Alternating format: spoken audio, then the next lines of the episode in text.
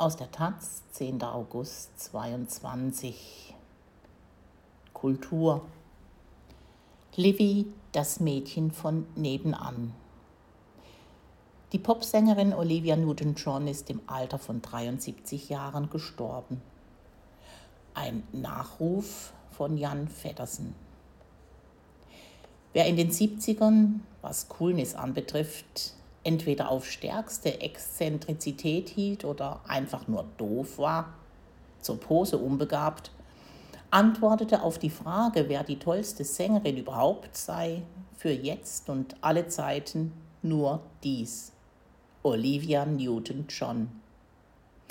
Das war die in England geborene Australierin, die Bob Dylans Titel If Not For You 1971 zum echten Brilli des Pop aufpeppte, die George Harrisons What is Life aufföhnte und 1974 für das United Kingdom beim Eurovision Song Contest an den Start ging mit Long Live Love, einer Hymne auf die Heilsarmee, die sie hasste, weil sie ein aufgebauscht züchtiges Baby-Blau-Abendkleid nach einer Publikumsabstimmung, ob Hose oder Kleid, zu tragen hatte und weil sie auch das Lied nicht mochte.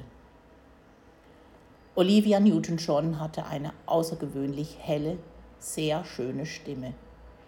Livy, wie ihre Fans sie nennen, war so ganz das Mädchen von nebenan, eine Zuschreibung, die sie einerseits als sie als Person verharmlosend empfand, andererseits aber bejahte. Tja, was soll ich sagen? Ich bin freundlich, das ist doch nicht schlecht, oder? Ihr Showtalent blieb freilich unentdeckt in den Zeiten des Rock, später des Glam oder gar des Punk war sie jene, die Kindern gefiel und deren Eltern, aber nicht Heranwachsenden. Olivia Newton-John war die skandalloseste Sängerin im Abermillionenumsatzsegment, verzweifelt von ihren Produzenten, alles Männer, mal auf diese, mal auf jene Spur gesetzt. Als diese Männer sie in den frühen bis mittleren 70ern in den Country lancierten, protestierten die Granden des Fachs. So eine sei nicht glaubwürdig, nicht lagerfeuermäßig genug imaginierbar.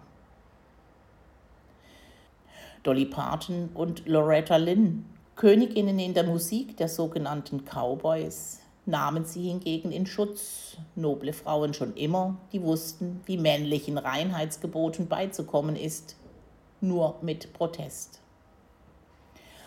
Olivia Newton-John war die Enkelin des britischen Nobelpreisträgers Max Born, eines Physikers, der als jüdischer Deutscher mit seiner Familie vor den Nazis aus Deutschland fliehen musste.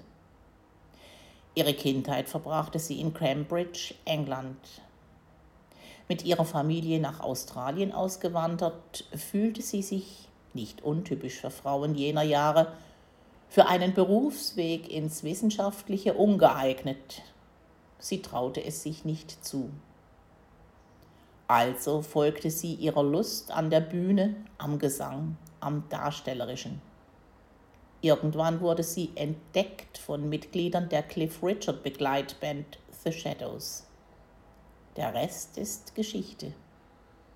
Newton John wurde vielleicht gerade deshalb so überaus erfolgreich im Pop, weil sie eben keine auf Anzüglichkeit und Zwiespältigkeit getrimmte Aura zu verkörpern hatte. Sie war die freundliche junge Frau, die als Sängerin erfolgreich sein kann, ohne Drogen oder sonstige Verruchtheitsaufregungen.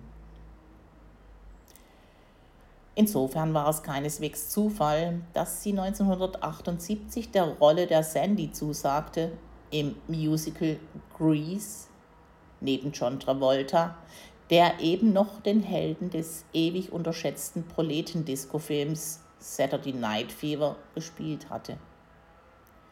Mit ihm intonierte sie die entscheidende Tonspur You're the one that I want. In ihrer Performance bringt sie es vom putzigen Entlein zur selbstbestimmten Schwänin. Das nächste Musical, Xanadu, war künstlerisch nicht der Rede wert, aber ihr Titellied Xanadu war die Antithese zum Weltschmerz und Apokalypse-Pop.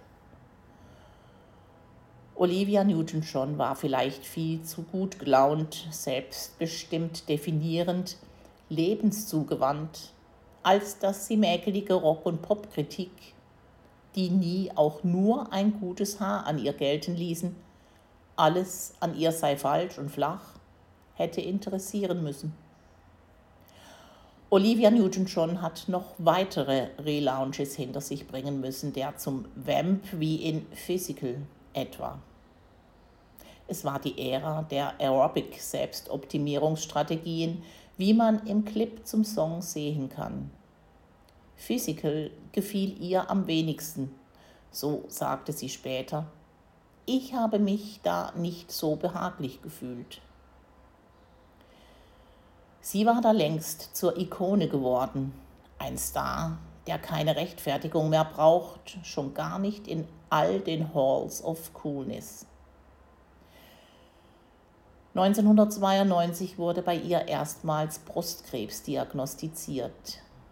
Sie bekämpfte ihre Erkrankung intensiv, machte anderen Frauen mit dieser Diagnose Mut, gründete eine Brustkrebsorganisation zur Förderung wissenschaftlicher Forschung zu diesem Krankheitsfeld. Am Montag ist sie an den Folgen neuerlich wachsender, nicht mehr zurückzudrängender böser Zellen auf ihrer Ranch in Kalifornien gestorben. Sie hinterlässt eine trauernde Familie. Barbara Streisand, mit der sie befreundet war, schrieb auf Instagram, zu jung, um diese Welt zu verlassen. Olivia Newton-John Sie war eine der wenigen echten Coolen in ihrer Zeit, kaum beirrbar das Gute wollend.